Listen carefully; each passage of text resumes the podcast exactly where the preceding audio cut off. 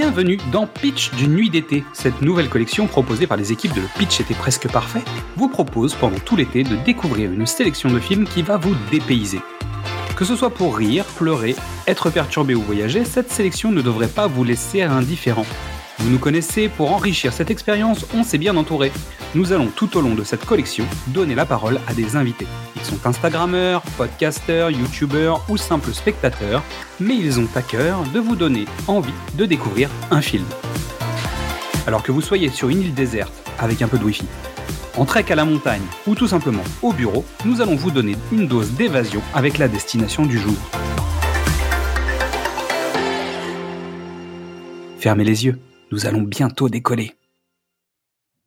Aujourd'hui, c'est moi qui serai votre conteur, et je vais vous raconter et vous entraîner dans les fabuleuses aventures du baron de Munchausen, quand Terry Gilliam déconstruit le mythe du héros et dévoile les coulisses de la plus belle façon de raconter de grandes histoires, les contes.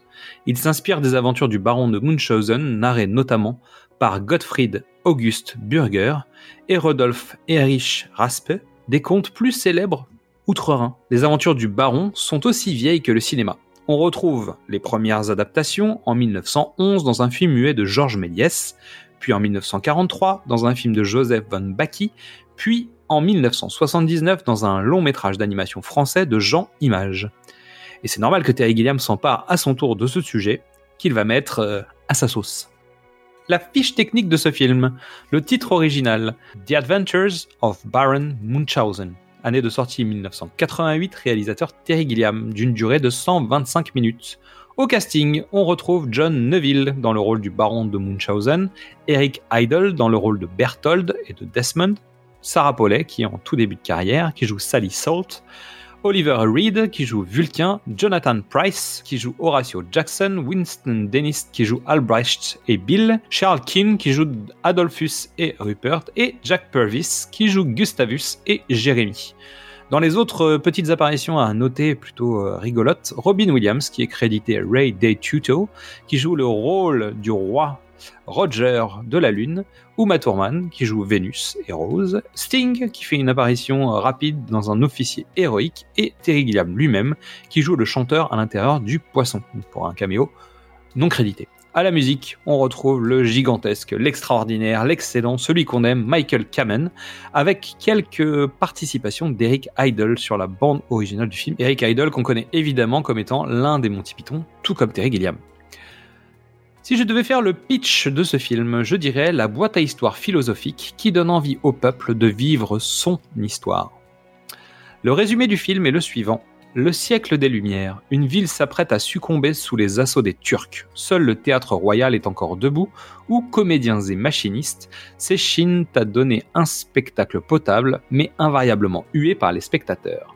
Il présente ce jour-là les aventures du baron de Munchausen quand au beau milieu d'une scène, un vieillard se lève et revendique l'identité du baron de Munchausen. Il propose alors aux habitants incrédules de chasser les Turcs. Pour ce faire, il leur demande de l'aider à retrouver ses quatre anciens compagnons d'aventure. C'est un voyage dans le mensonge, une déambulation aux frontières de la folie, une immersion dans la création d'un mythe et une pérégrination dans le fantasme d'une vie de saltimbanque. Un hommage à l'art forain qu'est le cinéma. Si je dois donner trois raisons de le regarder, premièrement, la fable onirique et l'univers de Terry Gilliam. Terry Gilliam offre avec ce film des tableaux, des moments de grâce, et il donne corps à sa vision découpée, carton-pâte, de sa conception graphique. Tout est assumé, traité, détourné, et cela fonctionne divinement bien. La vie est une scène, alors pourquoi ne pas donner la vie d'un menteur, d'un acteur sur cette scène au milieu du film? Scène mise en abîme d'un être abîmé. En deuxième, je dirais le rôle de la caméra dans la gestion des masques au théâtre et le quatrième mur. Gilliam joue entre réalité, fiction, narration, mensonge, vérité pour perdre le spectateur dans les notions de vérité, absolue face aux limites de la logique et de la raison même, et des personnages avec des séquences qui marquent plusieurs études philosophiques de la vie. Les envies, la spiritualité, la vieillesse, la mort, etc. C'est un film riche en signification et en symboles. Et en dernier, les personnages de super-héros, freaks bien avant le MCU. En plus de sa galerie de personnages loufoques, c'est Fricks le baron s'entoure d'une équipe de choc au talent entre personnages de foire et héros divins, les Avengers de Terry Gilliam, mais dans un traitement de vieux schnock plus décalé que dans Watchmen.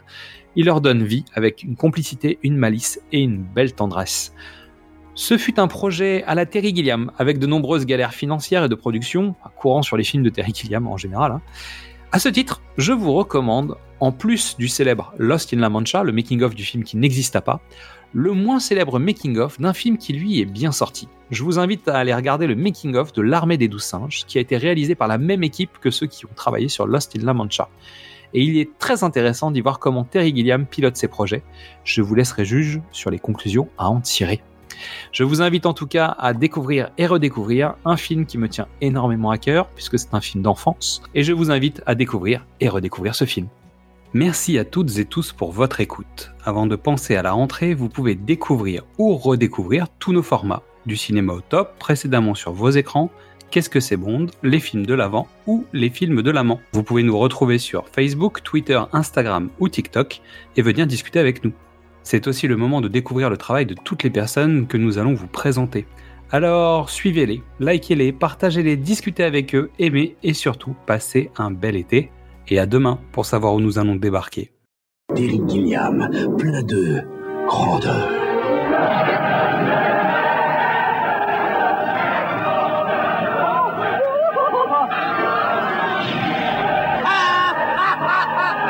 C'est revoir D'aventure.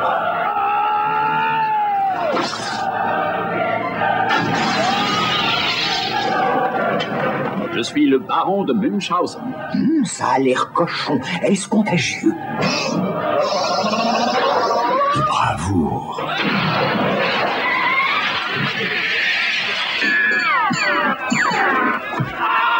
Le sultan va me couper la tête.